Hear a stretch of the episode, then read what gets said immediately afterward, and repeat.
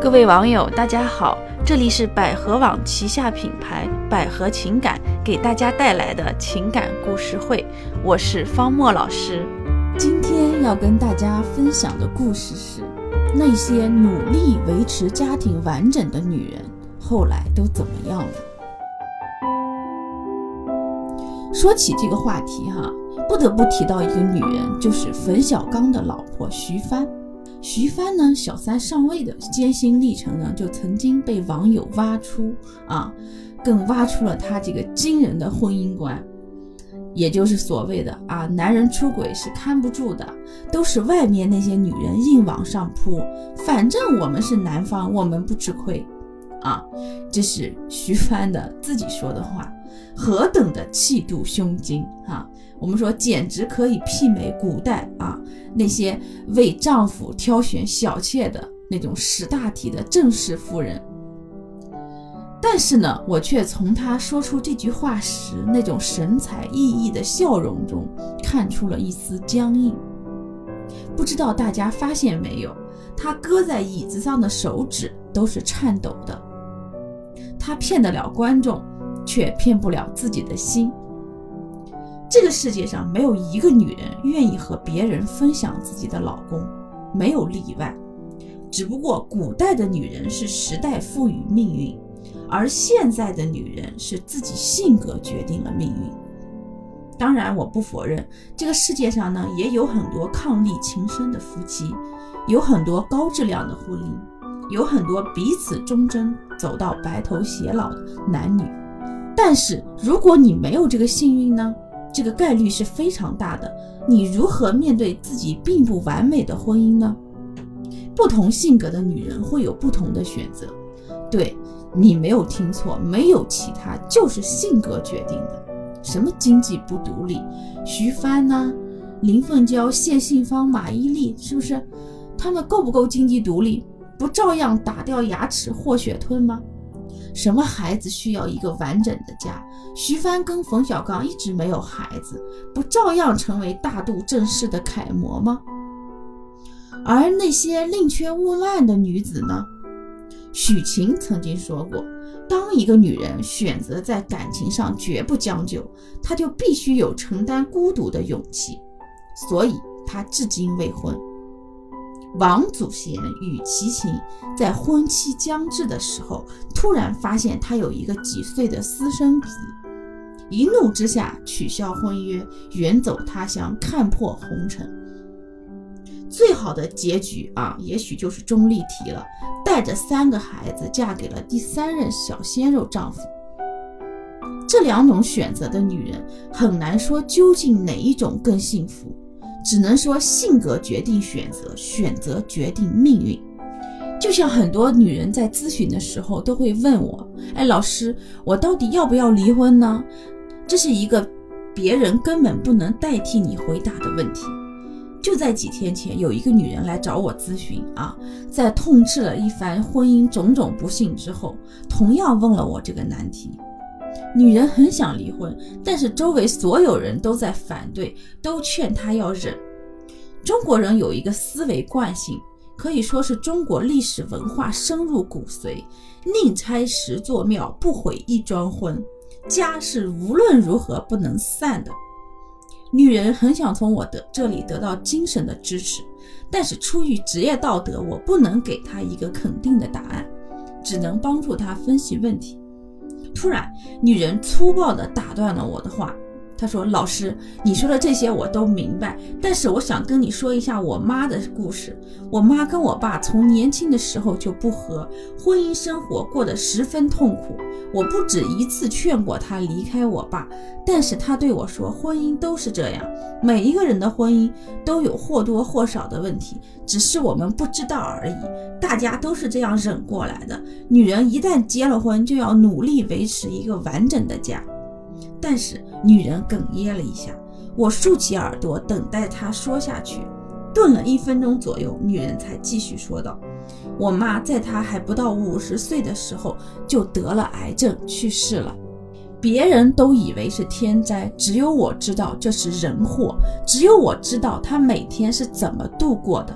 即使到了癌症晚期，我爸依然对他不管不问，死的时候都没有掉一滴眼泪。他努力维持了一辈子的家，最后还是因为他的离去不再完整。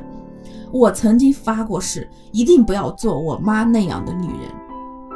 一个家的完整不应该只靠一个女人去维持。他的最后这句话让我感慨颇深。是啊，当婚姻出了问题，来咨询问题的百分之九十都是女性。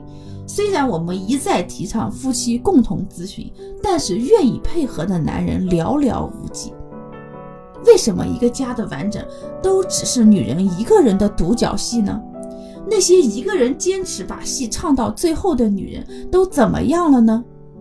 说一个故事吧。我外婆家的邻居是一对看上去非常和谐恩爱的老夫妻。每天，老太太都会推着坐在轮椅上的老头子出来遛弯儿。有一次，我听到了外婆跟那个老太太的对话，大意就是我外婆非常羡慕他们老两口亲密无间，但是老太太无奈地笑了笑说：“你是有所不知啊，这个死老头年轻的时候没少给我罪受，在外面乱搞女人，还喝酒打我，我一直是为了几个孩子忍着。”后来孩子们长大了，他也老了，折腾不动了，就想算了吧，都这把年纪了还离婚，真是够丢人的啊！就这样过来了。现在想想，真是后悔。这是我第一次亲眼所见白头偕老下的破碎不堪，跟一个人的孤独终老相比，哪种更可怕？这是每个女人性格有很大的关系，有些女人天性依赖性强。他们不愿意放弃一段破碎不堪的婚姻，正是因为害怕一个人面对未来的生活。还有些女人是抱有男人能够变好的幻想，一再的忍让之后，发现忍耐成了一种习惯，于是就生出一种男人都这样，婚姻都这样，再找还是一样，算了吧这种的价值观。就像徐帆说的：“男人是看不住的，看他干嘛呢？”与其说这是一种价值观，不如说是女人性格养成的无奈。听说马伊琍是二婚，虽然不清楚她上段婚姻是为什么结束的，但是当她说出“婚姻不易，且行且珍惜”这种文艺腔调的背后，我们读出的就是男人都这样，婚姻都这样，姐妹们忍忍就过去了啊！这种绝望悲凉。有一句话说的非常好。叫做你相信什么就会拥有什么。